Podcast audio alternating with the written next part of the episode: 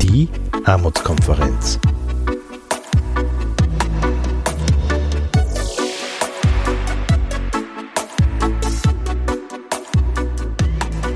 Herzlich willkommen beim Podcast der Armutskonferenz. Unsere heutige Folge führt uns ins Volkstheater und dort zu einem Stück, das heißt Wer hat meinen Vater umgebracht? von Edouard Louis. Äh, ja, ein Stück zum Thema Ausgrenzung, Scham, Armut. Äh, der Falter schreibt in seiner Rezension über dieses Buch, das hier äh, erstmals als Theaterstück aufgeführt wird in Österreich, der französische Schriftsteller Edouard Louis klagt jene an, die aus seinem Vater ein körperliches Wrack gemacht haben. Das neue Buch von Edouard Louis ist eine Mischung aus Autobiografie, Roman und politischem Manifest. Wer hat meinen Vater umgebracht beschreibt, wie sich die neoliberalen Sparmaßnahmen im Sozialbereich auf das Leben der Betroffenen auswirken. Der Autor weiß, wovon er spricht, denn er ist selbst ein Kind der Arbeiterklasse. Diesmal wählte er die Form eines offenen Briefes an seinen Vater, der zwar kaum über 50 Jahre alt ist, aber durch schwere körperliche Arbeit zu einem Wrack gemacht wurde. Mit großem Einfühlungsvermögen und ebenso großer Schonungslosigkeit erzählt Louis, wie sein Vater wurde, was er ist. Wer die vollständige Geschichte hören will äh, oder wissen will, kann entweder das Buch lesen oder sich das Stück im Wiener Volkstheater anschauen. Es läuft derzeit, wir haben Dezember 2019 dort und wird auch noch im nächsten Jahr gezeigt werden, dann im Ausweichquartier in der Halle E im Museumsquartier. Wir äh, dokumentieren jetzt ein Gespräch, das im Anschluss an eine Vorstellung stattgefunden hat und wo äh, einige Vertreterinnen auch der Armutskonferenz und der Plattform Sichtbar werden über dieses Stück diskutiert haben. Ich möchte mich kurz vorstellen. Ich bin Heike Müller-Merten, die leitende Dramaturgin und die Produktionsdramaturgin hier von der Produktion. Und wir möchten gern mit Ihnen ins Gespräch kommen und vielleicht einen Ausschnitt oder einen Aspekt äh, dieser sehr komplexen Arbeit näher ins Auge fassen, den sozialen Aspekt, ein Nachgespräch mit Experten. Und dazu haben wir eingeladen Anna Schiff, Expertin dahingehend, Alleinerzieherin, durchaus Armutsbetroffene, aber jemand, der für sich beschlossen hat, sichtbar zu werden. Karl Frank, ebenfalls jetzt Mindestpensionist, auch vom Entschluss getragen, sichtbar zu werden. Martin Schenk ist äh, Psychologe, äh, Mitbegründer der Armutskonferenz und arbeitet in der Diakonie. Und Monika Wagner ist die Leiterin der Organisation Hunger auf Kunst und Kultur, die Armutsbetroffenen den Zugang zu Kultur ermöglicht. Rechts außen, von mir aus gesehen, auf den Platz bezogen, Sebastian Klein, einer der Eddies oder Edouards, ähm, auch ein, äh, ja, jemand, der sich sehr stark mit dieser Problematik vertraut gemacht hat und unser Wunsch ist, dass wir vielleicht hier oben erstmal das Gespräch anfangen, um es dann auch nach unten zu öffnen. Und es sollte keine Frage geben oder keine Meinung, die nicht diskutiert werden kann. Und wir sitzen hier oben, weil wir besser gesehen werden wollen und besser ins Gespräch kommen wollen, aber nicht von oben herab. Also ich hoffe, dass wir sehr schnell miteinander ins Gespräch kommen. Die Rede ist immer davon, wir kleinen Leute werden nicht gesehen. Das vermerkt auch Edouard Louis, die große Pein seines Vaters, seiner Familie. Keiner sieht uns, wir werden nicht gesehen, wir werden nicht wahrgenommen. Der Kampf um das Wahrgenommenwerden. Meine Frage, meine erste an ähm, Anna und an Karl. Würdet ihr das unterschreiben? Also was hat es auf sich mit dem Gefühl als Armutsbetroffener? Ist man nicht sichtbar? Und die Frage ist, ist man nicht sichtbar, weil man nicht sichtbar sein will oder weil man unsichtbar gemacht wird? Ähm, also ich, ich sehe mich als Sprachrohr der Kinder einmal und ich finde, armutsbetroffene Kinder sind nicht sichtbar, weil ähm, die Eltern alles versuchen, dass die so gekleidet sind und so ähm, in der Schule mittun, dass das nicht auffällt. Ähm, sonst finde ich das sehr zweigeteilt. Ne? Auf, auf Ämtern ähm, sie, bin ich sehr wohl sichtbar, indem man mich fertig macht. Ja? Ähm, äh,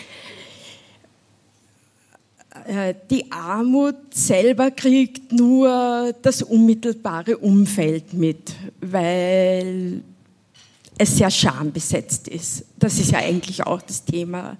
Es ist extrem schambesetzt und zeigt, äh, und ich kämpfe immer wieder damit, dass es nicht mein persönliches Versagen ist, ähm, vier Kinder alleine großzuziehen, wo der Vater von drei Kindern gestorben ist, ähm, sondern das ist ein politisches Thema, ein massiv politisches Thema. Wie viel ein Kind wert ist, ist ein massiv politisches Thema und hat nichts mit meiner Persönlichkeit zu tun und ich habe auch das Glück, dass ich noch arbeite, obwohl ich vier Kinder habe. Also ja. Ja, ein wesentlicher Grund, in die Armut abzurutschen, ist zweifellos die Erkrankung, die chronische Erkrankung, die länger andauert, die man nie wieder los wird oder nur vorübergehend oder nur teilweise. Und wenn man dann mit der heutigen Leistungsgesellschaft, der oder Druck oft auf Dauer gesehen einfach zu viel wird, das werden ja viele Menschen feststellen müssen, dann ist die Gefahr sehr groß, dass man einfach nicht mehr mithalten kann und rausfliegt aus dem Erwerbsleben. Und dann beginnt natürlich oft die Problematik, weil einfach die Einkommen runtersausen auf einen Bruchteil dessen, was man früher hatte. Und das wird dann teilweise eben mehr denn je auch in unserem Land negiert oder heruntergespielt. Und darum bin ich eben seit über zehn Jahren nicht nur bei der Armutskonferenz, sondern auch bei Promente ehrenamtlich aktiv, soweit es mir eine Gesundheit erlaubt. Und durch diese Mitarbeit erst habe ich richtig verstanden im Laufe dieser Zeit, dass es nicht unsere Schuld ist, wenn man erkrankt, sondern dass es oft die Arbeit ist, die uns krank macht. Das ist wirklich so, das ist Realität. Und dass wir auch ein Recht haben an Teilhabe an der Gesellschaft und wir auch noch einiges leisten können. Vielleicht nicht mehr so schnell, nicht mehr so viel, aber wir können noch. Und das ist wichtig, darauf hinzuweisen, denn Treffen kann eine Erkrankung, egal ob körperlich oder psychisch, jeden von uns, das soll keine Panikmache sein, aber es kann passieren und dann ist es wichtig, dass es noch ein System, ein Netz gibt, wo man nicht komplett runter oder durchfällt. Das ist ganz entscheidend. Vielleicht ähm, noch noch mal zu der Frage zurück. Also ähm, die Anne sagte, es ist also die, äh, es ist so Scham, es ist schambesetzt.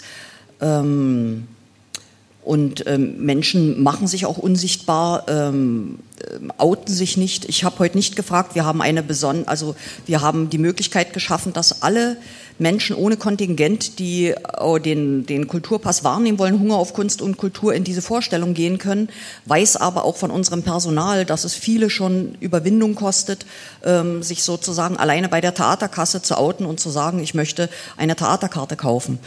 Ähm, wie ist das mit der, oder wie sind, Monika Wagner, wie sind ähm, deine Erfahrungen mit, ähm, sagen wir mal, mit, sag mal, mit diesem Charmfaktor, sich zu zeigen? Ähm, und vielleicht bei der Gelegenheit auch, weil du ja die Leiterin äh, dieser Institution bist, äh, wie ist sie gegründet worden? Hat sie was bewirkt? Hat das Wirkung gezeigt äh, im Sichtbarwerden der Problematik? Also vielleicht ganz kurz zur Gründung. Äh, Hunger auf Kunst und Kultur gibt es seit 2003, ist initiiert worden von Eran Berg, damals Direktor im Schauspielhaus, und Martin Schenk von der Armutskonferenz. Und es ging einfach darum, Menschen, die wenig Einkommen haben, hier den freien Zugang zu Kunst und Kultur zu ermöglichen dass das mit dem Kultur, also es gibt eben diesen Kulturpass, das ist eben ein Ausweis, der ist relativ neutral gehalten in rosa Farben, CI. Äh, trotzdem war uns, glaube ich, von Anfang an auch immer bewusst, dass das natürlich auch ein bisschen ein Problem ist, äh, weil Leute sich eben gewissermaßen ausweisen müssen und somit auch zeigen, ähm, dass sie armutsbetroffen sind. Ähm, die Erfahrung zeigt jedoch, dass das jetzt in Wien nicht so das große Problem ist. Das ist eher, äh, was mir meine Kollegen und Kolleginnen in den Bundesländern schildern. Dort natürlich schon etwas schwieriger als in einer Großstadt, ähm, wo es doch etwas anonymer ist. Dennoch, äh, es gibt äh, das Angebot, es wird auch sehr stark genutzt. Es gibt aber trotzdem immer noch die Problematik, dass es halt auch einfach Leute gibt, auch wenn es diesen freien Zugang gibt, die trotzdem aus den unterschiedlichsten Gründen dann den Weg in die kulturellen Einrichtungen nicht finden. Das mag sein aufgrund von körperlichen Beeinträchtigungen, psychischen Beeinträchtigungen, Ängste, verhalte ich mich richtig an der Kassa, äh, muss ich reservieren, wie tue ich und so weiter. Das heißt, wir haben uns auch hierzu im Laufe dieser letzten 15 Jahre viele Maßnahmen und Projekte überlegt, wo wir äh, wirklich unterstützend wirken wollen, äh, dass, dass wir diesen Zugang auch tatsächlich erleichtern. Ein Beispiel dafür ist eben das Kulturbuddy-Projekt, wo freiwillige Menschen, Menschen, die den Kulturpass haben, begleiten und sie eben hier in dieser diesem Zugang zu Kunst und Kultur auch tatsächlich unterstützen. Und ich weiß, dass eben auch heute zum Beispiel eine Kulturparty mit einer äh, Frau mit Kulturpass da war. Also Hunger auf Kunst und Kultur, äh, das äh, schließt ein, dass Kunst und Kultur eine Art von Lebensmittel ist, eine Frage ähm, an Martin Schenk, ähm, äh, Psychologe. Wie drückt sich denn, was braucht denn der Mensch zum Lesen, Leben? Wie drückt sich Armut aus? Also natürlich kann man sagen, äh, irgendwie haben die Menschen zu essen und alle ein Dach über dem Kopf, aber schon das trifft nicht zu. Was, äh, wie drückt sich Armut aus? Ihrer Erfahrung nach? Sie haben ja mit vielen Armutsbetroffenen zu tun. Ja, auf jeden Fall Geld braucht es auf jeden Fall. Also Geld ist einmal insofern grundlegend wichtig, weil wir in einer Gesellschaft leben, wo das Geld einer der zentralen Tauschmittel ist, um was zu bekommen. Aber natürlich ist Geld nicht alles. Man lebt nicht vom Brot allein, sondern von vielen anderen Dingen, die unser Leben reich machen, von guten Beziehungen, von Freundschaften, von Erfahrungen in einem Theater oder in einem Kino, von Anerkennung, also von diesen angeblich leichten, weichen Faktoren, die aber doch ganz hart entscheiden, ob unser Leben ein, ein angenehmes, geglücktes, zufriedenes oder ein, oder ein schwieriges. Und äh, deswegen war auch ganz zentral, es geht immer um Geld ja, und um die, um, die, um die Sicherheit, die uns quasi die Freiheit ermöglicht, um das zu tun, was wir gerne tun wollten. Und das sind dann die Dinge, die unser Leben schön machen. Und das hat sich auch, finde ich, im Stück so stark gezeigt, wie, und auch ganz stark, wie, wie Armut sozusagen in den, in den Körper einschneidet oder wie Ungleichheit den Körper in Griff nimmt. Und das ist etwas, was da in der Liter literarisch ausgedrückt ist, aber jetzt sozusagen von, aus der Sozialforschung oder aus der Sozialpsychologie haben wir da ganz viel Evidenz dazu, dass nicht nur das Leben in Armut, sondern auch sozusagen in, in Angst abzustürzen oder die in, in Sorge äh, schlecht behandelt zu werden, also Hilflosigkeit, Ohnmacht, Demütigung unter die Haut geht und körperliche Reaktionen hervorruft, Formen von chronischem Stress, Distress und das geht alles unter die Haut, aufs Herz-Kreislauf-System, auf die geringere Form, ähm, Abwehrkräfte zu haben, wenn sozusagen es eng wird, äh, bis zu höheren Gefahr, gerade in Depressionen zu verfallen, also erschöpft zu sein. Wir haben jetzt eine Studie aus, äh, aus London bekommen von Aaron Reeves, der genau das empirisch schildert, was in der Literatur ihr auf der, ihr auf der Bühne gezeigt habt, nämlich die Kürzung der Wohnbeihilfe in England, die wurde vor drei Jahren massiv eingekürzt, hat die bei den armen Haushalten, den ärmsten Haushalten in London und in den Vorbezirken die Erschöpfungsdepression bei den ärmsten Haushalten um 10 Prozent erhöht. Also das sind sehr harte Daten. Also das zeigt, es ist kein, keine harmlose Sache, sondern das geht sozusagen ganz stark in unsere Körper. Ähm, Anne und äh, Karl, äh, könntet ihr für euch also äh, beschreiben, was, welcher also vielleicht einen der Faktoren, der für euch am, also um bei dem Begriff stressigsten am, oder was am meisten angreift von dem Zustand, das Gefühl zu haben, man ist sozusagen nicht mehr an der, also man hat nicht äh, gleichberechtigte Teilhabe, man ist deklassiert, man ist stigmatisiert. Welch, an welchem Punkt, du hast schon angesprochen, für dich waren es die Kinder, aber äh, gibt es einen Punkt, den ihr ganz persönlich herausheben würdet?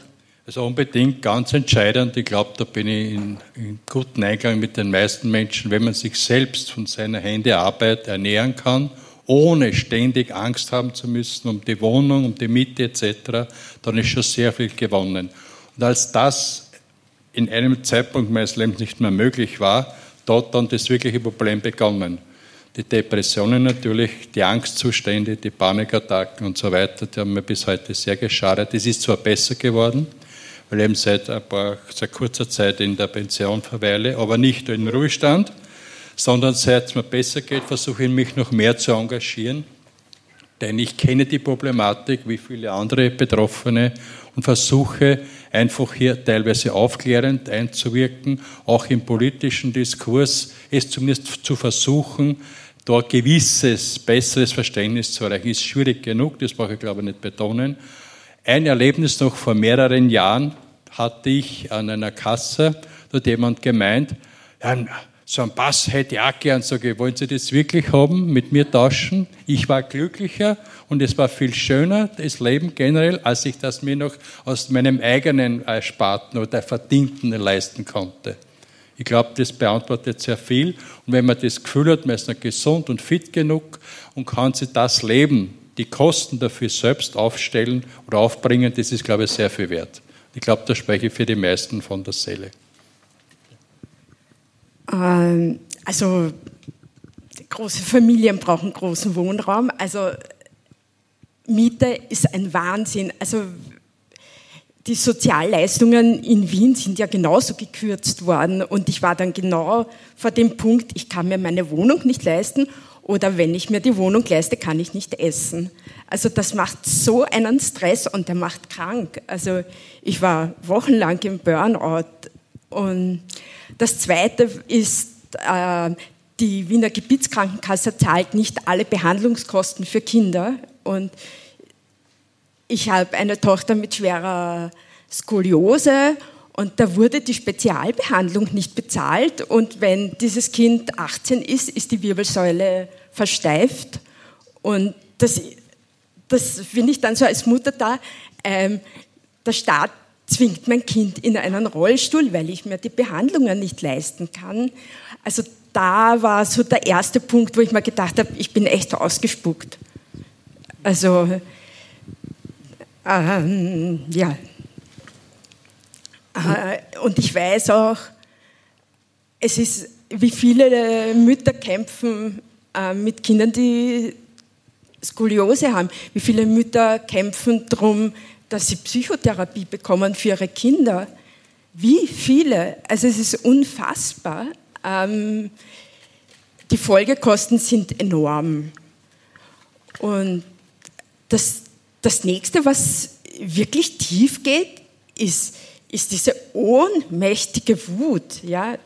Jetzt zum Beispiel, ähm, morgen haben wir eine Theaterintervention von Theater der Unterdrückten, eine Form.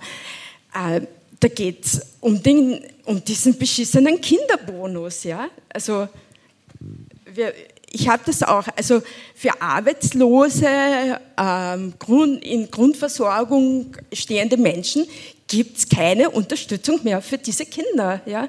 Und vor zwei Jahren noch konnten alle Betreuungskosten, das war eine Negativsteuer, das waren bis zu 2000 Euro im Jahr für die Kinderbetreuung für Kinder unter zehn Jahre. Konnte, habe ich auch bekommen. Ja? Und ich denke mal, das ist von maximal 2000 auf null. Und das ist bei armutsbetroffenen Familien, also das macht so wütend, so ohnmächtig, das ist einfach unfassbar. Oder auch die Kürzung der Mindestsicherung für mehr, also für Familien mit mehr Kindern. Das, was bringt das den Staat? Das ist ein Schuss ins eigene Knie und macht die Mütter, teilweise auch die Väter krank. Und ja, und die Wut steckt in mir. Also, und deswegen will ich auch sichtbar werden. Ja. Und ich spreche da, glaube ich, für ca. 100.000 Alleinerziehende in Österreich. Also, also ich habe äh, die letzten Zahlen, die mir jetzt zugänglich waren, äh, nach der Statistik Austria, auch bei der Volkshilfe veröffentlicht. Ähm, 2018 ähm, sind 14,1 Prozent der Bevölkerung in Österreich armutsgefährdet. Das entspricht rund 1,2 Millionen Menschen. Frauen ab 20 Jahren sind mit 14,9 Prozent häufiger armutsgefährdet als Männer mit 12,8 Prozent. Über 16 Prozent der armutsgefährdeten Menschen in Österreich sind Kinder und Jugendliche. Oder anders gesagt, rund 290.000 Kinder und Jugendliche bis 19 Jahre sind armutsgefährdet. Das sind schon für ein vergleichsweise kleines Land doch sehr ähm, katastrophale Zahlen, muss man sagen, in einem so wohlhabenden Flecken Mitteleuropas. Und äh, ich habe mir die rausgesucht, weil es sonst so wohlfeil ist, dass man sich über die französischen Verhältnisse hermacht. Es war eine Inszenierungsentscheidung zu sagen, wir bleiben trotz alledem bei Edouard Louis. Also in seinem Kosmos, es wäre Unfug gewesen, da jetzt einen Gleichheitsstrich ziehen zu wollen. Aber was die ähm, Realitäten der Entwicklung in der neoliberalen Gesellschaft angeht, muss man schon sagen, dass es dort äh, Parallelen gibt.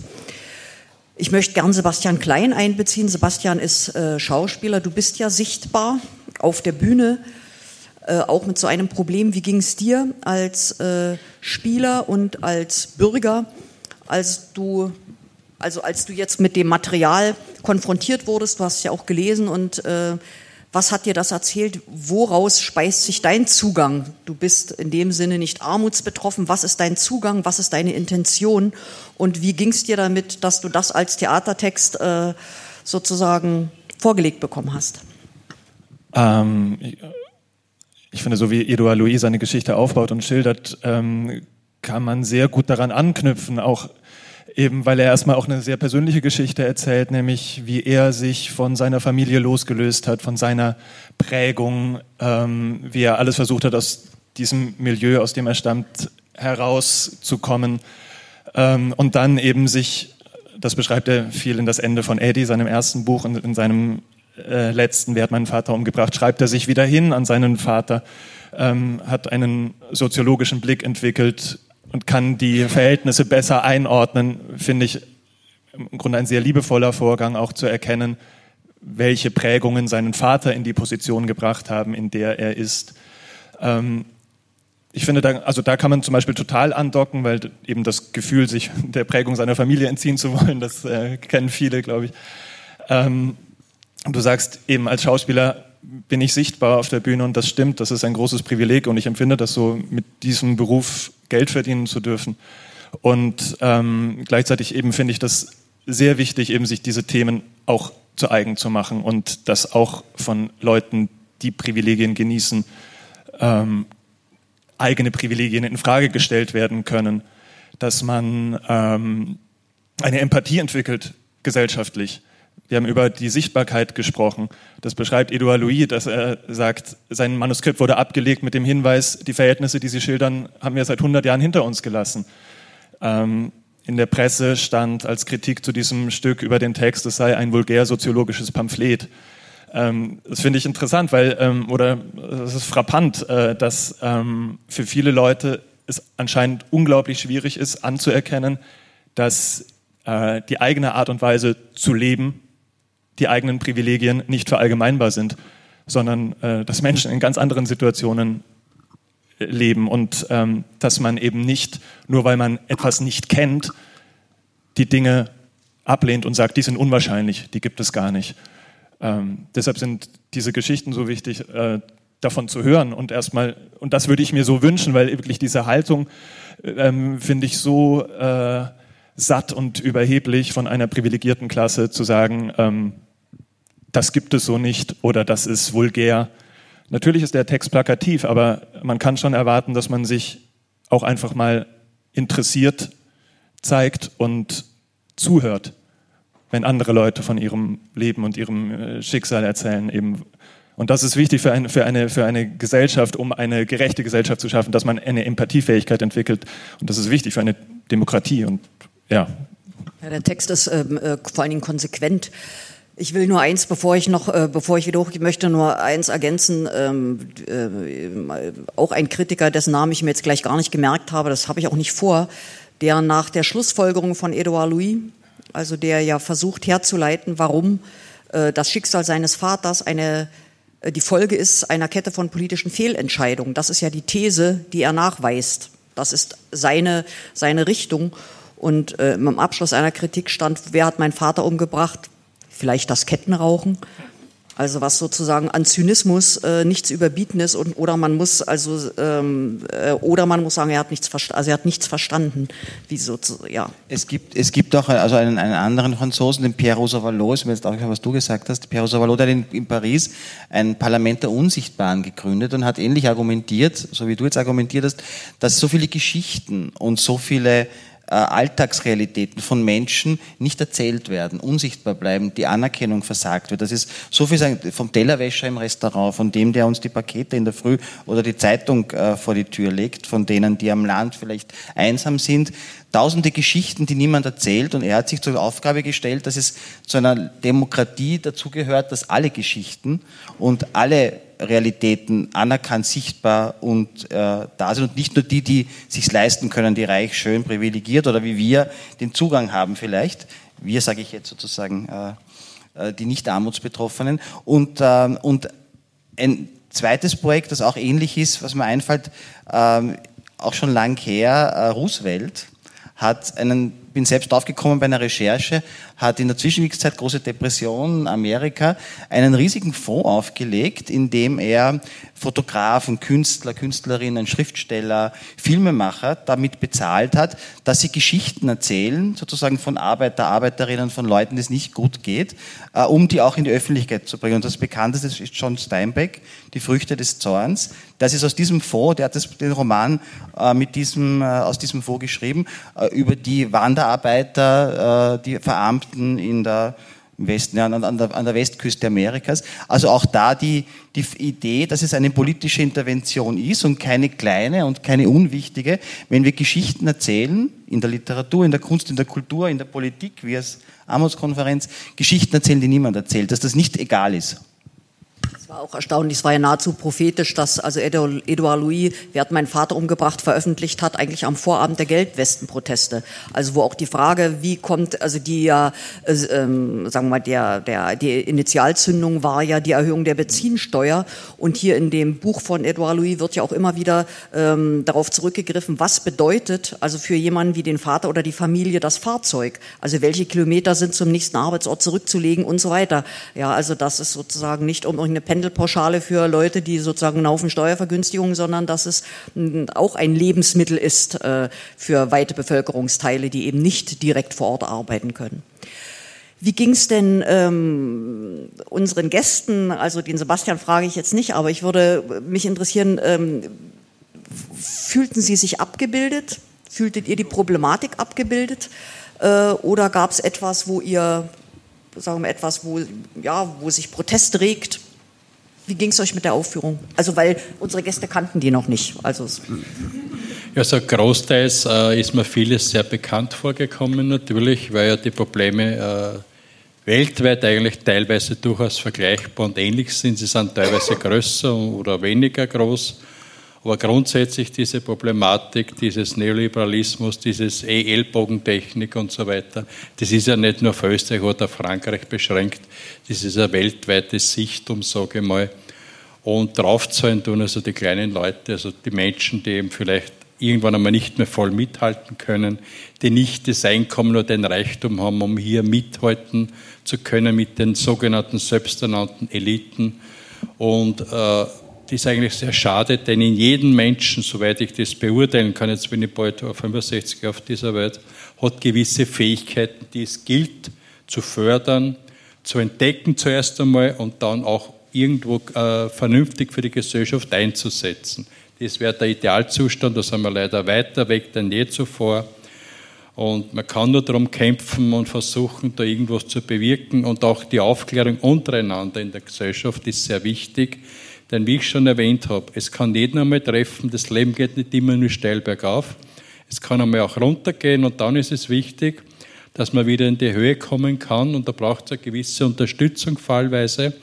Und ich auch den Willen und mit Hilfe dann vielleicht wieder in die Höhe zu kommen, wie es mir zum Teil gelungen ist. Und ist aber nicht immer einfach und da braucht schon eine gewisse Hilfe und Unterstützung und Verständnis auch. Und das findet man auch hierzulande nicht mehr überall das war früher sicher besser, wo nicht alles besser war früher, aber das war besser, die Empathie untereinander. weniger Stress und einfach weniger auf das, dieses Monetäre. Also das hat viel zu stark zugenommen, denn es kann sich nie jemand was mitnehmen. Das letzte Hemd hat keine Taschen und da kann jeder zu mir kommen, wie er will. Denn der lache einfach nur mehr aus, weil das ist lachhaft. Also wir haben nur dieses Leben hier und das sollen wir gemeinsam nützen, damit wir es besser gestalten, solange wir eben hier sein dürfen, als zu, zu Gast auf dieser Erde. Ähm, also für mich war so der Autor, also der Louis, hat äh, dasselbe Geburtsjahr wie meine älteste Tochter. Und dann habe ich mir so die Frage gestellt, so, wer hat meine Mutter getötet oder so ähnlich. Äh, also ich habe mich in den Stück hundertmal wiedergefunden, ähm, war erstaunt, dass er den Mut hat, Namen zu nennen, Bilder zu nennen. Also das ist schon noch einmal, wo ich mir denke, bam, also der hat Mut. Und dann habe ich mir auch gedacht, welche Leidensgeschichte hat der, dass der mit 27 Jahren solche Werke überhaupt schreiben und durchstehen kann in der Öffentlichkeit. Boah, also das, keine Ahnung. Ähm, also gespielt war es unglaublich toll. Also meine Bewunderung. Es war durchgehend die Spannung da. Wahnsinn. Ja, ähm, war, ja, es ist so, es, das ist so die Frage. Ne? So, für mich war es auch so, wie viel Kraft ähm, brauche ich als Mutter, selbe Generation wie sein Vater, wie seine Mutter, ähm, am Leben zu bleiben.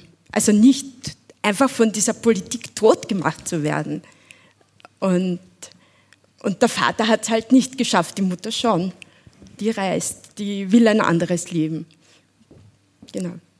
Ist, ist für Sie die Mutter und der Vater, ähm, äh, für, oder für dich, wir sind ja, ja beim Du, ist, sind, sind Mutter und Vater für dich äh, auch adäquat abgebildet, also konnte man einen Zugang zu ihnen haben. Ist ja interessant, weil du ja aus der Perspektive der Mutter guckst. Äh, konntest du dich trotz der Kritik, die ja eingeschrieben ist, auch wiederfinden? Ähm, ja, ja, ja, klar. also ähm, ich glaube, der Alltag ähm, fordert alles. Bei fünf Kindern, Wahnsinn, ich habe nur vier und das ist schon grenzwertig oft. Und ich, ich konnte, also ich wohne, ich habe dann schon gedacht, ich wohne in Wien, ich kann mich da frei bewegen, ich habe nicht weit zur Arbeit, ich kann zum Beispiel nicht aufs Land ziehen, weil dann würde ich keine Arbeit haben, ja. Aber ich habe ganz, eine ganz andere Voraussetzung als in einem kleinen Dorf in, in Frankreich, wo, Gott sei Dank. Also, genau. Und, aber auch bei mir, Armut ist vererbbar. Also, Armut ist vererbt. Ähm, ich ich habe jüdische Wurzeln. Meine Familie wurde enteignet. Das, es, es vererbt sich. Ja.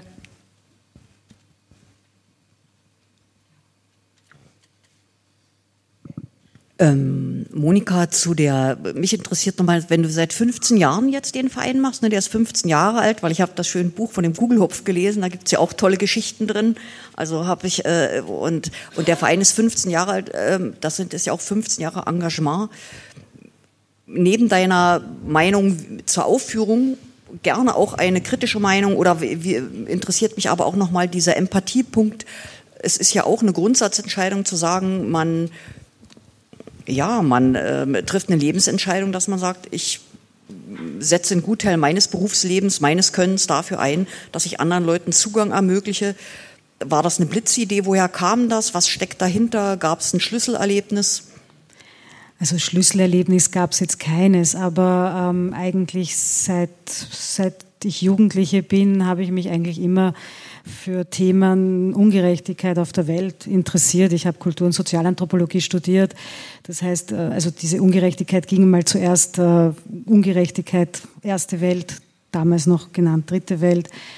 Ähm, und bin dann eigentlich im Schauspielhaus gelandet und als mir dann äh, diese, diese Aufgabe zugetragen wurde, hier Hunger auf Kunst und Kultur zu betreuen, war das genau das, was mich eigentlich interessiert hat, diese Schnittstelle zwischen Kunst und Sozialbereich und hier einfach etwas bewirken zu können, hier vermitteln zu können, weil ich eben auch denke, dass ähm, Kunst, Kultur hier sehr viel schaffen kann. Also muss man einfach verschiedene Maßnahmen setzen, dass die Leute dann auch tatsächlich ähm, kommen.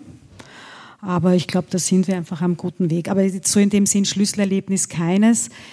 Aber aufgrund dieser vielen 15 Jahre ähm, und jetzt vielleicht noch ganz kurz zur Aufregung mal großes Lob ans Ensemble. Äh, ihr habt das wirklich super toll umgesetzt. Ähm, es ist die Geschichte von Edouard Louis. Ich denke mir, sie ist halt sehr plakativ, weil natürlich diese Momente wie Gewalt und Gewalterfahrung und so, das wird dann halt sehr schnell eben immer subsumiert und äh, ja, so ist das halt in diesen Schichten, ja. Ähm, meine Erfahrung ist eben einfach, ähm, ich lerne doch immer mehr Menschen auch mit diesem Kulturpass kennen und das ist einfach sehr viel vielfältiger. Also da gibt es äh, einfach Erkrankungen, ob psychisch oder einfach körperliche Beeinträchtigungen.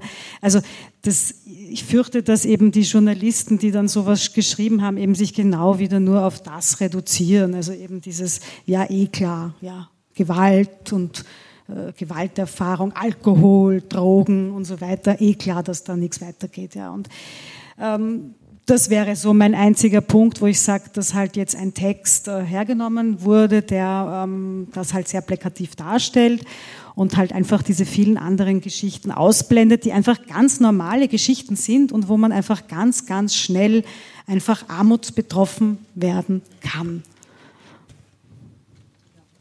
Aber ähm, ja, die sind also, die müssen noch geschrieben werden oder werden auch geschrieben.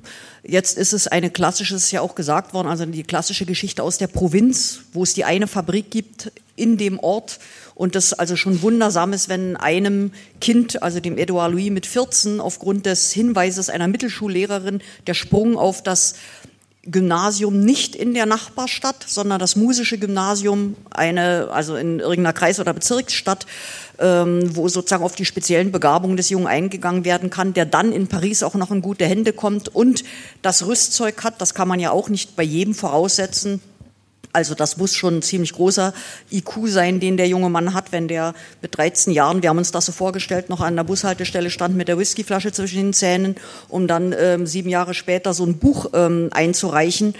Da ähm, ist dann schon eine Grundlage da. Also es ist die klassische Biografie aus einem Milieu, aus einem Arbeitermilieu, das diskutieren wir im Übrigen Ende Januar mit ähm, Karina Altreiter von der Soziologischen Fakultät, was es mit Klasse und Identität und Milieu auf sich hat. Also das bei der Gelegenheit. Aber die anderen Geschichten, die sich vielleicht hier in Wien zutragen, wo man sagt, Herkünfte sind nochmal differenzierter zu sehen oder Lebensbiografien, die aus anderen Gründen zerbrechen oder es kann jemand ähm, sozusagen eine komplett genussmittelfreie Lebensführung haben und trotzdem in die Falle geraten. Also das ist, äh, gebe ich dir völlig recht. Ja. Ich meine, der Text von Edouard Louis ist sicher großartig. Ist, ja. ja. Aber er, es, ist, es ist der eine Ausschnitt und natürlich ähm, äh, bedient das scheinbar die Klischees, ja, oder wenn man das so, ja. Haben Sie, äh, wenn wir nach unten öffnen, haben Sie Fragen an uns, an unsere Gäste? So hat der Theaterabend Sie verstört, überzeugt.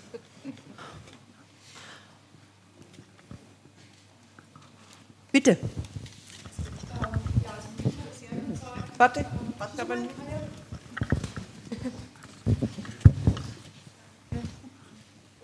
Also mich hat der Abend sehr überzeugt, danke. Ähm, ich bin auch sehr berührt, dass solche Themen einfach bearbeitet werden äh, in der Literatur und am Theater.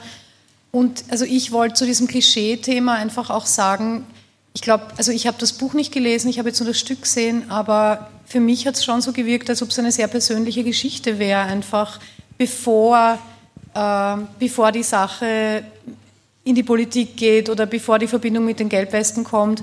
Und ich finde es einfach wichtig, dass es möglich ist, solche Geschichten zu erzählen, weil irgendwo kommt das Klischee auch her. Und ich finde, die Gefahr ist groß, dann genau nicht drüber zu reden, weil man eben nicht in, dieses, ähm, in diese Ecke gedrängt werden will oder so und dann trotzdem die Stimme zu erheben und zu sagen, so und so war es und so und so habe ich es erlebt, das finde ich eigentlich wirklich toll, dass er das gemacht hat. Und ich sehe schon auch den anderen Punkt. Also ich glaube auch, dass es mehr Stimmen geben, dass es schön wenn es mehr Stimmen geben wird.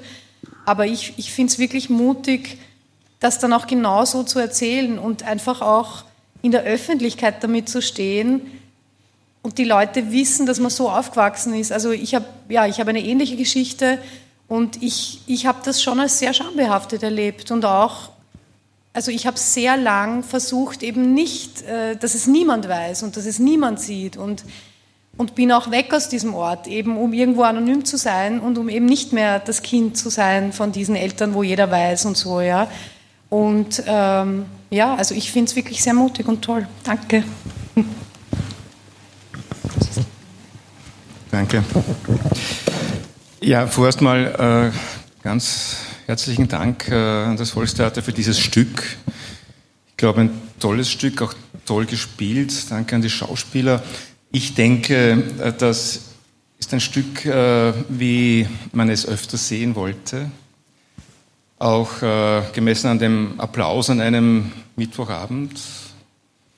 Vielleicht äh, ist es im Gesamtpublikum eine, eine Minderheit, aber es ist eine, eine, eine äh, wahrnehmbare, wahrnehmbare Minderheit. Nicht? Äh, und ich, ich, ich habe jetzt von der Diskussion ein bisschen den Eindruck, es geht so äh, um, das Sicht, um die Sichtbarkeit oder Nicht-Sichtbarkeit. Und, und, und äh, Sichtbarkeit hat sowas mit, oft auch mit Tarnkappe zu tun oder man, man schaut nicht hin oder so. Äh, es ist keine Zufälligkeit. Ja? Diese, diese mangelnde Sichtbarkeit ist nicht zufällig, sondern sie ist systemisch, sie wird gemacht. Das heißt, Armut und Ungleichheit wird heute mehr denn je verschwiegen, vertuscht, verhüllt. Ja? Und ich denke, äh, fortschrittliches politisches Theater hat hier eine ganz wichtige Rolle, dagegen anzukämpfen. Äh, leider, wenn, man jetzt Wien betrachtet, äh, wird diese Rolle zu wenig wahrgenommen, glaube ich. Aber man, man sollte diskutieren, wie könnte man sie besser wahrnehmen, stärker wahrnehmen. Denn eines ist klar, ähm, diese, diese Vertuschung wird nicht von selbst vergehen.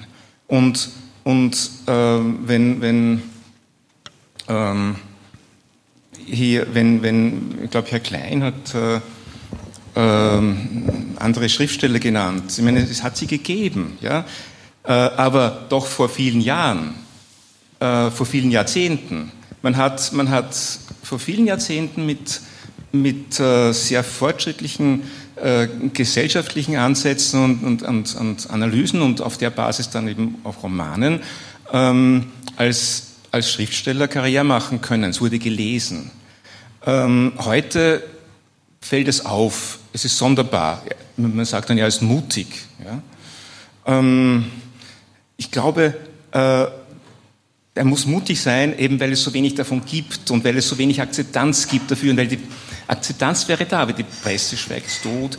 Es wird nicht nur totgeschwiegen, sondern wird sogar auch mit, mit massivem Zynismus dagegen vorgegangen. Ja.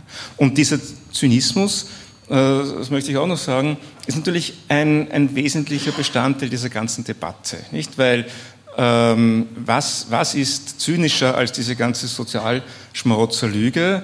Und damit wird gearbeitet. Und das heißt, das ist der Mainstream in unserem politischen Diskurs. Und es kommt wirklich darauf an, gegen diesen Mainstream anzukämpfen. Mainstream ist immer ganz was Furchtbares. Ja? Und, und das ist ähm, etwas, was wir, was wir heute stärker erleben. Viel stärker wie früher, viel stärker als noch vor, vor 10, 20 Jahren, äh, als es einen, einen, einen stärkeren Gegenstrom gab, ähm, gibt es jetzt nicht mehr und er wird, er, wird, er wird tot gemacht. Wenn er sich regt, wird er tot gemacht. Ja?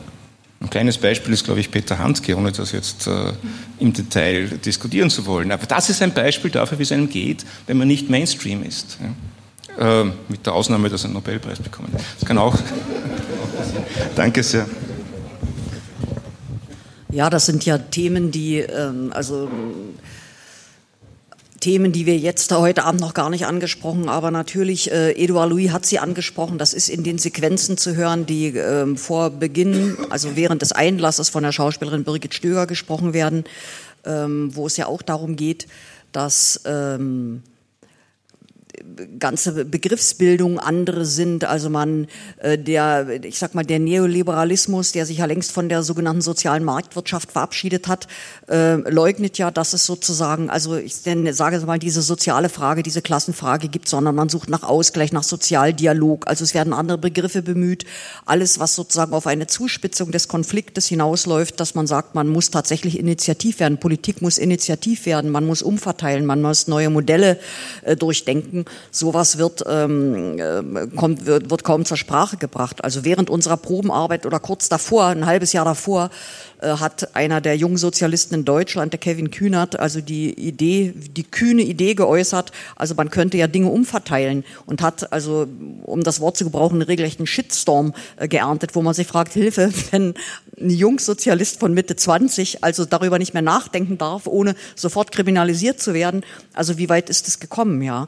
Also dass man, und insofern geht das auch mit der Literatur einher, dass natürlich eine sozialkritische Literatur zu anderen Zeiten auch in den 70er, 80er Jahren wurde ja viel, ähm, wurde ja sowas viel, viel stärker geschrieben. Und Edouard Louis ist jetzt fast ein Außenseiter.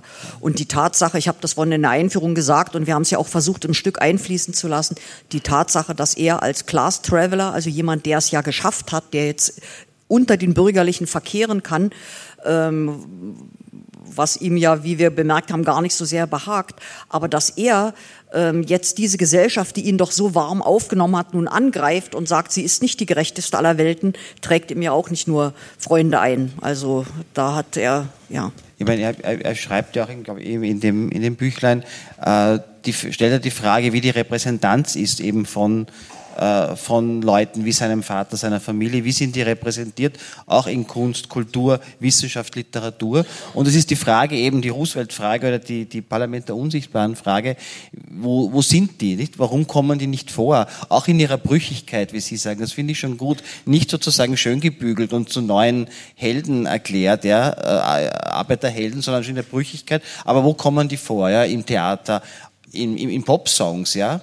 Das gibt es eigentlich vielleicht noch, aber auch der macht mehr Heldenstories, Bruce Springsteen oder so, aber es gibt eigentlich ganz wenig im Mainstream, wo wo diese Leute auch vorkommen und zwar nicht sozusagen vorgeführt, sondern als Akteure, als Akteurin in ihrer Brüchigkeit, auch mit, mit vielleicht mit einem warmherzigen, mit einem, einer, einer liebevollen Sicht, äh, mit einer Sicht, dass, dass wir von ihnen was lernen können. Also so, das ist ja nicht so was Ungewöhnliches, hat es auch im Austropop gegeben, Blume vom Gemeindebau und so, so Dinge, die diese, und diese Repräsentationsfrage halte ich für total zentral, weil sie an der Identitätsfrage rührt. Und äh, wer in diesen Repräsentationsresonanzraum eindringt, der wird auch sozusagen die Resonanz der Leute bekommen. Das war die Frage mit, wenn das sozusagen die Rechtsextremen machen, äh, dann braucht man sich nicht wundern, dass die Resonanz erzeugen, wenn die auf Anerkennung, du bist, du musst dich nicht genieren für das, was du bist. Wenn das von der anderen Seite nicht kommt, kann man ihnen eh nicht helfen. Ja? Also das, ist, glaube ich, schon ein bisschen was. Es gibt ein wunderschönes Buch auch Sie, äh, von der Undine Zimmer, ich weiß nicht, ob Sie die kennen, das heißt nicht von schlechten Eltern. Die beschreibt ihr Leben äh, in einer Hartz-IV-Familie. Ihre Mama hat Hartz IV gehabt und Langzeitarbeitslos, der Papa war nicht vorhanden und schreibt das auch in ein sehr liebevolles Buch, wo sie auch ähnlich einerseits anklagt, also schon auch wie anstrengend es war mit der Mama und wie oft sie auszuckt ist und, das aus, und gleichzeitig aber wie, wie viel sie von ihr hat und wie, wie oft, oft sie denken muss, was sie, wie, sie, wie, wie stark die Frau eigentlich ist, obwohl sie so, so viel erleiden muss. Das ist ein schönes Buch und in Zimmer nicht von schlechten Eltern. Und das finde ich auch gut, die Brüchigkeit, das ist mir, und der Schmerz, das war auch am Anfang über den Schmerz, man darf überhaupt nicht nur über Schmerz reden oder das, was weh tut oder äh, das muss ja alles immer umgebogen werden, sozusagen zu, zu, zu Helden oder zu Winner Stories oder Competition, irgendwas, ja. Also diese, diese Verletzlichkeit, die Verwundbarkeit des Lebens, die Narbe, das ist ja irgendwie auch nicht mehr erlaubt und ich glaube, das muss man sich auch zurückerobern, also auch über diese Verletzbarkeit sprechen zu können und zu müssen und über den Schmerz. Ja, und über die Wut. Auch als politische Kategorie, nämlich, meine ich, ja und, äh, und auch über die Wut und das ist ja, davon ist ja, Ja, davon, äh, davon ist, ähm, ist die Geschichte ja sehr stark getragen und auch die Konsequenz des Schlusses. Also, dass sich dort jemand nicht begnügt, äh, damit zu, sagen wir mal, zu klagen, sondern dass er versucht, Verantwortliche zu benennen oder etwas ganz Simples macht, dass man, wenn man das jetzt äh, ganz ähm, sachlich formuliert, Politiker an ihre Verantwortung zu erinnern. Also das ist, äh, man steht äh, in Verantwortung.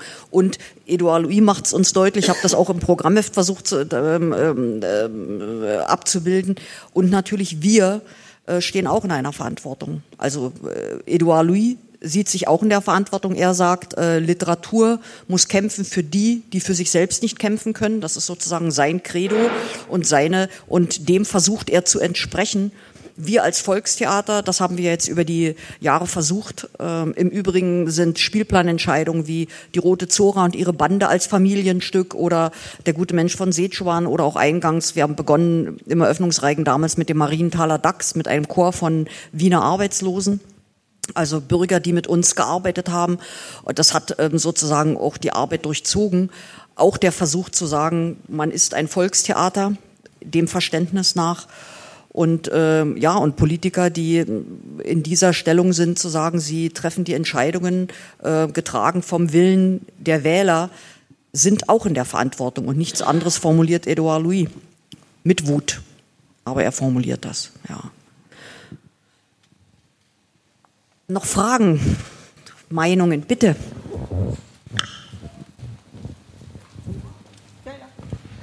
Das ist übrigens, weil wir bei den Unsichtbaren sind, Flora, unsere Dramaturgie-Hospitantin. Ja, ist jetzt ein bisschen weit.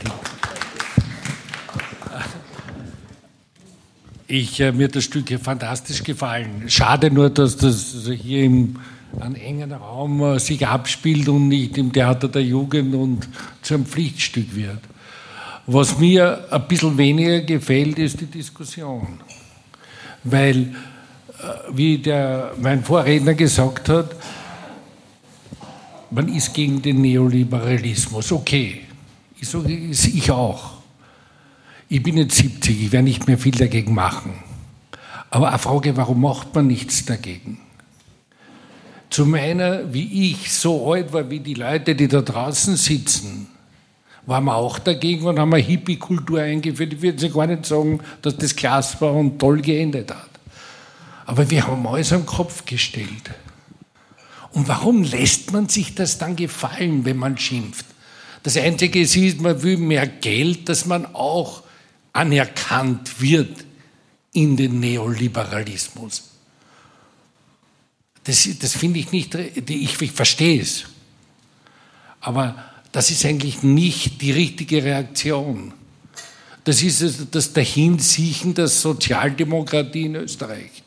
Da sieht man, warum in der, die KPÖ 25 Prozent der Stimmen in Graz jetzt hat. Weil sie sich anders aufstellt. Und wenn wir weinen und sagen, Jesus Maria und auf die Literatur nur verweisen, das Stück ist fantastisch. Aber das sollte eine Fackel sein, die nach vorne führt. Und keiner macht das. Wo sind die Politiker? Wer stellt sich auf? Wer, wer arbeitet dafür? Wer arbeitet nicht nur für sich, sondern wer arbeitet für die nächsten Wahlen in Wien, im Burgenland und was der Teufel was. Das, das fehlt mir. Und wenn ich jetzt sage, ich will mehr Geld, dass ich anerkannt wäre im ne Neoliberalismus, ist für mich verständlich, aber der falsche Weg. So ändere ich nichts. Und so wird sich nichts ändern.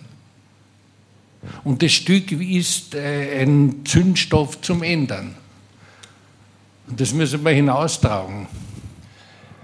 Ich breche jetzt mal eine Lanze für die jüngere Generation, die, glaube ich, in gewissen Teilen sehr wohl versucht, Dinge zu verändern und anzustoßen. Und ich habe große Hoffnung und ähm, glaube, dass sich im Moment auch an der ökologischen Frage eine Systemfrage anschließt, ähm, weil wir alles auf den Kopf stellen müssen, wie Sie sagen. Und das, glaube ich, der Funke entspringt gerade, wie wir arbeiten, wie wir wirtschaften. Alles wird auf den Prüfstand müssen. Ähm, insofern, wie in dem Stück auch gesagt wird, in dem, ähm, man muss Erzählungen anbieten, man muss eine, eine Deutung anbieten, man muss Theorien anbieten, um den gelebten Erfahrungen der Menschen eine Richtung geben zu können. Da stimme ich hinzu, das ist absolut wichtig. Ich habe ich glaube, jetzt äh, gab es eine Abstimmung über das Grundeinkommen, da haben leider nur 70.000 Leute unterschrieben und das hat das Quorum nicht erfüllt. Aber solche Diskussionen, solche Initiativen finden ja statt. Ich glaube, das zum Beispiel wäre etwas, was die Vorzeichen einer Gesellschaft komplett verändern würde, nämlich ähm, zu sagen, einfach man anerkennt, dass ein, äh, ein Menschenleben erstmal per se ähm, äh, berechtigt ist und ähm, äh, dass ich äh, nicht dafür arbeiten und kämpfen muss, überhaupt meine Grundsicherung überhaupt äh, aufrecht zu erhalten. Ähm, dass man da die, die Schuldfrage, die im Moment ja damit einhergeht, du bist selber an deinem Schicksal schuld, dass man die auflöst zum Beispiel. Das wäre für mich ein Paradigmenwechsel, der ganz entscheidend wäre. Also ich glaube, es, es gibt nach wie vor ähm, Initiativen und Energien. So, natürlich ist es oft ein frustrierender Kampf. Das ist so, ja. Anne? Ähm, ja, also ich fühle mich da irgendwie angesprochen äh, mit der Diskussion. Ähm, ich, ich sage das jetzt einmal so, ja, ich gehe arbeiten, ich erziehe meine Kinder und ich bin politisch aktiv und ich setze mich sehr wohl auseinander mit der Situation. Ähm, ich habe ein gewisses Maß an Ressourcen, ja, und ich bin sowieso immer wieder Burnout gefördert, ja. Ähm, und mein Appell ist, es, es muss eine Solidarität geben. Und da kann man nicht sagen, ich bin jetzt 70 und ich werde nichts mehr ändern, sondern ich bin 70 und ich werde was ändern, ja. Ähm, ganz, also das ist jetzt mein Appell an die Solidarität, deswegen sitze ich auch hier. Ja. Ähm, und mein Problem ist, ja, ich bin aufgewachsen mit Parteien. Also da gibt es die Sozialisten und die ÖVP und bla bla. Und ich bin nirgends vertreten. Nirgends. Auch nicht bei den Kommunisten, vielleicht bei denen in Graz, in Wien ganz sicher nicht. Ja. Und ähm, die Gelbwesten zeigen, dass eine Bürgerbewegung notwendig ist für eine Veränderung. Und, und da sehe ich mich in der Pflicht, die auch zu unterstützen. Ja? Ähm, auf Parteien ist aus meiner Sicht als armutsbetroffene Mutter, als Alleinerzieherin null zu holen. Und Deswegen bin ich in der Armutskonferenz aktiv, ähm, meine Kollegin von ATTAC aktiv, weil das Bürgerbewegungen sind ohne Partei. Bitte.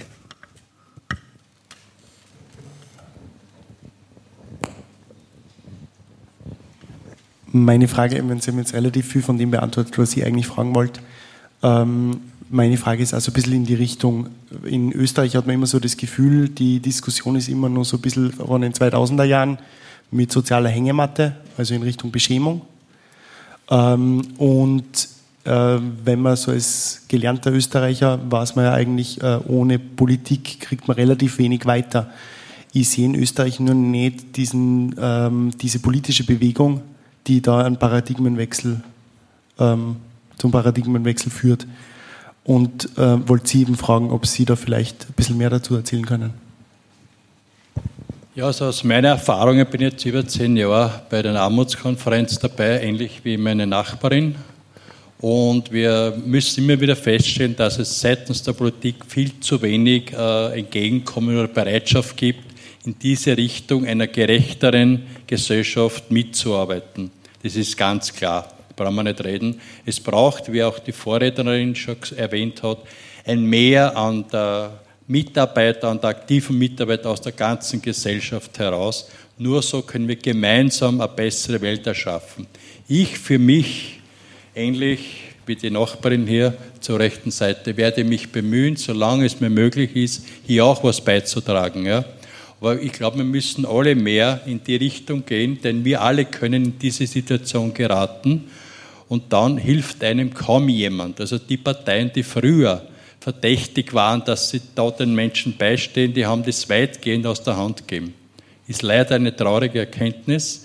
Ich bin oft genug dabei gesessen und man kann argumentieren, so ruhig und cool wie auch immer, es kommt nicht viel dabei rüber. Sie hören teilweise zu, aber es geschieht dann in den Ausschüssen und so weiter viel zu wenig, als dass man da irgendwas äh, von einem Fortschritt retten kann. Im Gegenteil, wir haben in der letzten Zeit doch einige Rückschritte zu verzeichnen gehabt, die eben zu Lasten speziell der Kinder gehen und da ist es natürlich ganz vorbei bei mir, denn die Kinder sind unser aller Zukunft. Wer da Sport an der Ausbildung, an der Erziehung, an der Ernährung, an allem, was halt wichtig ist für ein Kind, das vernünftig aufwachsen kann, der schießt sich in beide Knie, nicht nur in eines. Und da braucht es, wie gesagt, noch vermutlich ein Mehr an Miteinander von uns allen, allen Gesellschaftsgruppen oder Schichten, dass wir da mehr gegen diese herrschenden Strukturen aufstehen, wie es in Frankreich teilweise schon der Fall ist, oder bei der Klimabewegung es ist sehr viel auf dieser Welt in Unordnung geraten, seit meiner Jugend, seit ich ein Teenager war. Aber es nützt nichts zu jammern. Es gibt nur diese eine Welt. Wir haben nur dieses eine Leben, zumindest weiß ich von nichts anderem.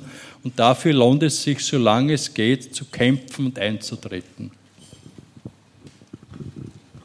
Also ich habe im Moment vielleicht ähm, ist das auch eine, man kann die Dinge aber betrachten, das halbe Glas, also das äh, halbvolle Glas Wasser ähm, ich mache im Moment äh, eine ganz schöne Erfahrung eigentlich, äh, auch im, gerade im Zusammenhang mit, dem, mit unserer Theateraufführung.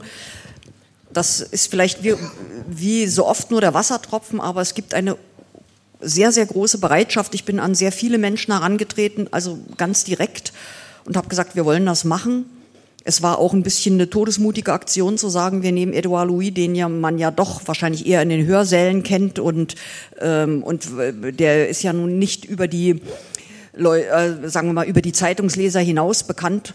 Und es war irgendwie auch so eine trotzige Behauptung zu sagen, wir machen das hier, wir wollten, wir machen das, äh, wir haben noch ein Jahr hier, wir machen das im Volkstheater, da gehört es hin.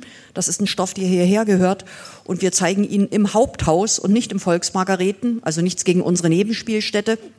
Aber wir haben gesagt, sowas gehört auch einfach auf die große Bühne.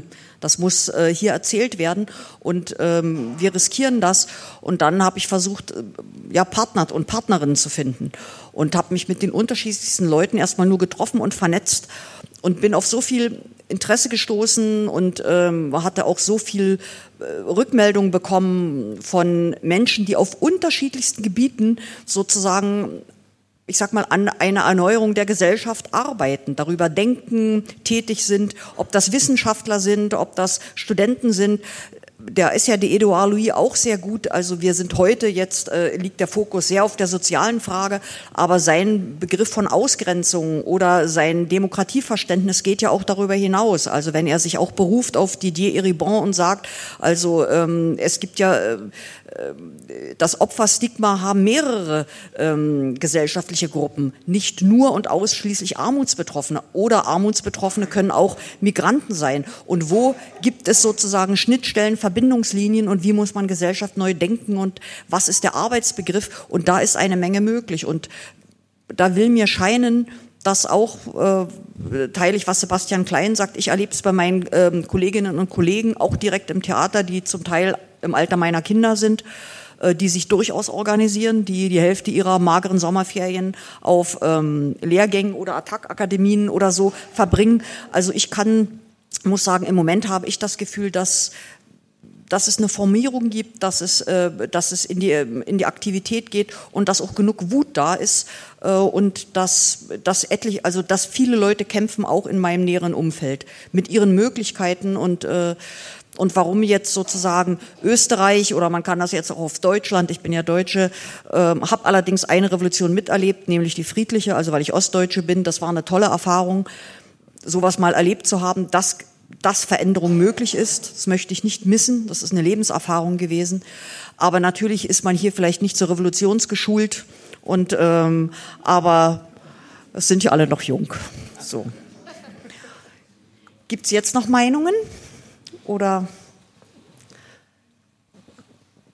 haben wir alles gesagt, Martin? ich kann vielleicht noch sagen, ich glaube, was Sie ansprechen, geht das ja?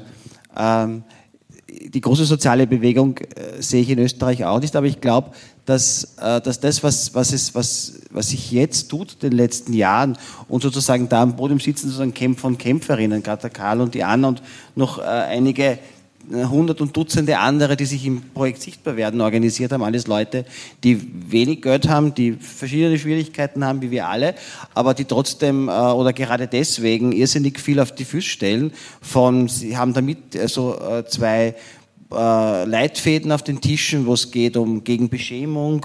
Äh, es gibt einen Journalismuspreis von unten, der, der sehr wichtig geworden ist, um auch äh, sozusagen Berichterstattung zumindest bei den Wohlgesinnteren zu beeinflussen. Ähm, es gibt, Sie sehen hier Publikationen, das ist die Strategie, um sozusagen auch Wissenschaft und Öffentlichkeit und äh, äh, Konzepte zu, mit zu beeinflussen. Ähm, die starken Initiativen der letzten Jahren waren gerade von euch im Gesundheitsbereich, wo es einige kleine Erfolge gegeben hat. Also da wird gekämpft. Das sind die kleinen Stiche, ja, die kleinen Strategien, die kleinen Taktiken, die jetzt nicht die Massenbewegungen sind. Dafür haben wir auch nicht das Geld und die, die, ähm, die Ressourcen.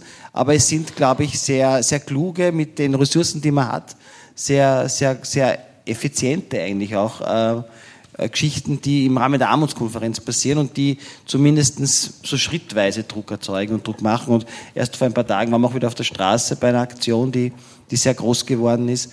Ja, aber natürlich ist es keine Massen, es ist keine Gelbwestenbewegung. Ähm, aber es ist, äh, müsst ihr sagen, ob, ob, ob ihr das seht, aber es ist im Vergleich zu vielen anderen europäischen Ländern eine starke Bewegung von unten, die eben nicht nur über Funktionäre und Fürsprecher und Leuten, sage jetzt wie ich, die halt sozusagen da für die Leute reden, sondern eigentlich, wenn wir auch in, in anderen Ländern Europas sehen, die, man, die wundern sich immer, dass es in Österreich sozusagen da doch eine starke Gruppe gibt, die ähm, das in die Hand genommen und für sich selbst und mit ihren eigenen Geschichten zu sprechen und auch politisch wirksam zu sein und eben auch durch und mit den Emotionen arbeitet.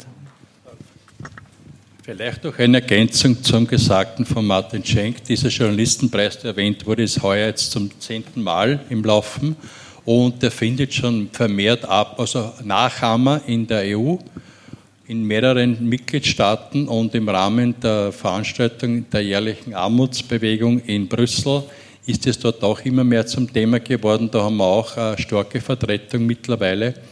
Und diese äh, Journalistenpreisgeschichte, wie gesagt, findet immer mehr Anklang international. Und ich glaube, das ist auch schon ein wichtiger Schritt in die richtige Richtung, weil wir damit doch mehr Gehör finden können, mehr hinausgehen können mit diesen Beiträgen, die sich da mit sozialen Fragen auf nüchterne, sachliche und korrekte Art und Weise auseinandersetzen zu versuchen. Weil es gibt auch bei uns genügend Probleme, ist eh schon zum Teil erwähnt worden. Und das lohnt sich auf jeden Fall hier weiterzumachen und ich bin froh, dass ich da dabei sein kann. Und auch die Publikationen, die auflegen, dritte Gesundheitsprojekt hier im Rahmen, äh, das sind schon wichtige Schritte, aber wie gesagt, es braucht sicher noch mehr, mehr Leute, die mitmachen, mehr Aktivlinge, die aus irgendwelchen Gründen dann auch mehr Zeit und Ressourcen haben. Es ist nicht einfach, es ist klar, keine Frage, wenn man im Berufsleben steht, ist man oft ausgelaugt heute in dieser Zeit. Aber es lohnt sich, ich kann es, ich werde es machen, solange es geht. Und auch die anderen Beteiligten hier heute kommen von der Redaktionssitzung. Da haben wir also einen ganzen Tag fast gemeinsam daran gearbeitet, hier verschiedene Beiträge auszuzeichnen, die dann im Dezember im Rahmen einer sogenannten Ehrung dann wirklich ausgezeichnet und mit Preisen bedacht werden. Und das schlägt schon gewisse Wellen in der Journalistenszene. Nicht übermäßig, aber ein bisschen was ist es, man ist einmal drinnen und es gilt, das weiter auszubauen. Bitte. Also ich wollte auch noch kurz was sagen zu dieser Sache mit das Mikrofon wieder. Und äh, mit der friedlichen Revolution, die Sie erwähnt haben, also ich glaube auch, dass nicht, also dass eine wütende Revolution nicht der einzige Weg ist, um was zu bewegen. Ähm, also ich glaube, es ist nicht besonders sinnvoll, irgendwo hinzuschielen und zu sagen, ja, aber das haben wir nicht und bei uns wird es nie funktionieren oder so. Also was mir wirklich aufgefallen ist, ähm, in den letzten Jahren in Gesprächen mit Freunden, die, die selber oft überhaupt nicht betroffen waren, von, also die nicht persönlich betroffen wären von, dem Polit, von den Veränderungen, die in der Politik gemacht worden sind, eben äh, den, den Kinderbeitrag, den Sie vorher angesprochen haben und viele Dinge, die da passiert sind. Ich habe immer wieder gehört, dass es vielen einfach auch darum geht, dass das nicht die Welt ist, in der sie leben wollen. Ja? Und ich glaube, dass das einfach was ist, also dass es nicht nur über Wut funktioniert, sondern dass es auch darüber funktioniert, irgendwie ähm, Leute anzusprechen und zu sagen, was ist euch wichtig? Also welche Welt ist euch wichtig? Wie, wie wollt, in welcher Gesellschaft wollt ihr gerne leben? Und das, glaube ich, spricht auch Leute an, die nicht persönlich betroffen sind von Kürzungen oder von Benachteiligung oder so, weil ich finde, dann geht es uns alle an, oder? Weil, ja, und das habe ich, also das war für mich wirklich irgendwie sehr positiv. Es ist halt der Umkreis der Leute, mit denen ich halt viel Zeit verbringe, aber einfach zu sehen, dass obwohl sie nicht betroffen sind, dass da eine gewisse Solidarität da ist und dass, dass sie gesagt haben, okay, sie würden, also sie wählen jetzt anders oder sie machen irgendwas anders und sie sind einfach dagegen, ja, und, und in keinster Weise hätte sie betroffen. Oder ein Falterartikel von Florian Klenk, glaube ich, war der, der eben genau zu diesem Thema geschrieben hat und der sich fürchterlich aufgeregt hat darüber, äh, über diese Änderung mit den Kindern, ja, obwohl für ihn, wär, für ihn war es ein Vorteil, also er hat profitiert davon mit seiner Familie, aber er hat auch gesagt, ich weiß jetzt nicht mehr genau, wie er es gesagt hat, aber auch sinngemäß, dass das nicht die Welt ist, in der er leben will. Er will nicht, dass sich die Gesellschaft in diese Richtung entwickelt, ja.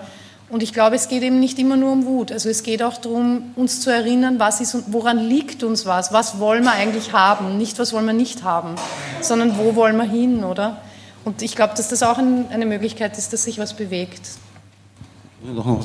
Ja, zweite, wir haben eine Initiative, die heißt Wir gemeinsam AT, können Sie draufschauen, die genau in die Richtung geht, wie kann man sozusagen aus, aus der Wut und aus dem Zorn, wie kann man da hindurch und dann das in die Zukunft zu richten. Das ist eine, eine kleine, aber feine Kampagne, die wir gestartet haben, auch mit, mit vielen Initiativen. Und das Zweite auch, das habe ich ganz vergessen, ist, was wir auch gemacht haben und was erfolgreich war und auch sein wird, ist, wir haben so ein Sozialrechtsnetz, das Präzedenzfälle bis zu den Höchstgerichten bringt. Und Sie haben sicher Erfolg, die die zwei Urteile, die die Mindestsicherung quasi in Niederösterreich und Oberösterreich zur Fall gebracht haben, das war sozusagen unser Sozialrechtsnetz. Und das dritte ist jetzt, wo es mehrere Klagen gibt, das ist jetzt gerade vom VfGH und wir hoffen, dass es auch gekippt wird. Das ist eine Möglichkeit auch, dieses Sozialrechtsnetz zu unterstützen, weil man braucht da Geld, um an die Anwälte zu zahlen. Das ist quasi strategische Klagsführung, nennen wir das.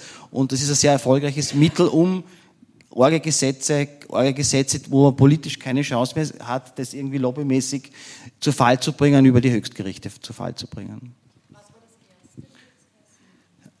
Das war wir, gemein, wir gemeinsam AT, heißt die mit, mit, mit Bindestrich. Und das geht in die Richtung, zu sagen, es geht eigentlich nicht um die Armen, sondern es geht um uns alle, ja, wo wir, wie wir leben wollen. Das ist genau die Idee. Dann bedanke ich mich ganz herzlich. Ich würde danke sehr herzlich unseren Gästen. Also ich habe, wir haben gesagt, Nachgespräche mit Experten, weil äh, Sebastian als Schauspieler und Ensemblevertreter, meine Person, wir können von der Theaterseite agieren. Wir haben uns angelesen, wir haben uns angefüllt aber zu allen Fragen sind wir nicht aussagefähig. Und ich danke ganz, ganz herzlich Anne und Karl, dass Sie gekommen sind, dass Sie weiterhin sichtbar werden und großen Respekt vor eurer Arbeit und auch Monika und Martin ebenfalls. Wichtige Beiträge und ich denke, irgendwie hat sich schon gezeigt, dass wir ja auch ein Stück weit jetzt hier zusammensitzen. Das erzählt ja auch schon was, dass wir auch sichtbar geworden sind, hier in der Roten Bar vom Volkstheater sitzen. Und wenn Ihnen das Stück gefallen hat, ich sage so, wir haben es nötig, tragen sie den Ruf von uns hinaus. Bei uns ist es ja auch ganz schnöde so, die Auslastungszahlen entscheiden darüber, wie lange wir so ein Stück spielen. So sieht's aus. Es ist so. Weil wenn zu wenig Karten eingespielt werden, dann können wir es nicht weiterspielen. Also, wenn wir es länger sehen wollen, wir freuen uns über jeden, der kommt. Äh, es ist eine Herzenssache von uns und die Schauspieler spielen es auch gerne und das war auch eine tolle Zeit. So, und jetzt soll es wirken. Herzlichen Dank für Ihr Sein. Vielen Dank.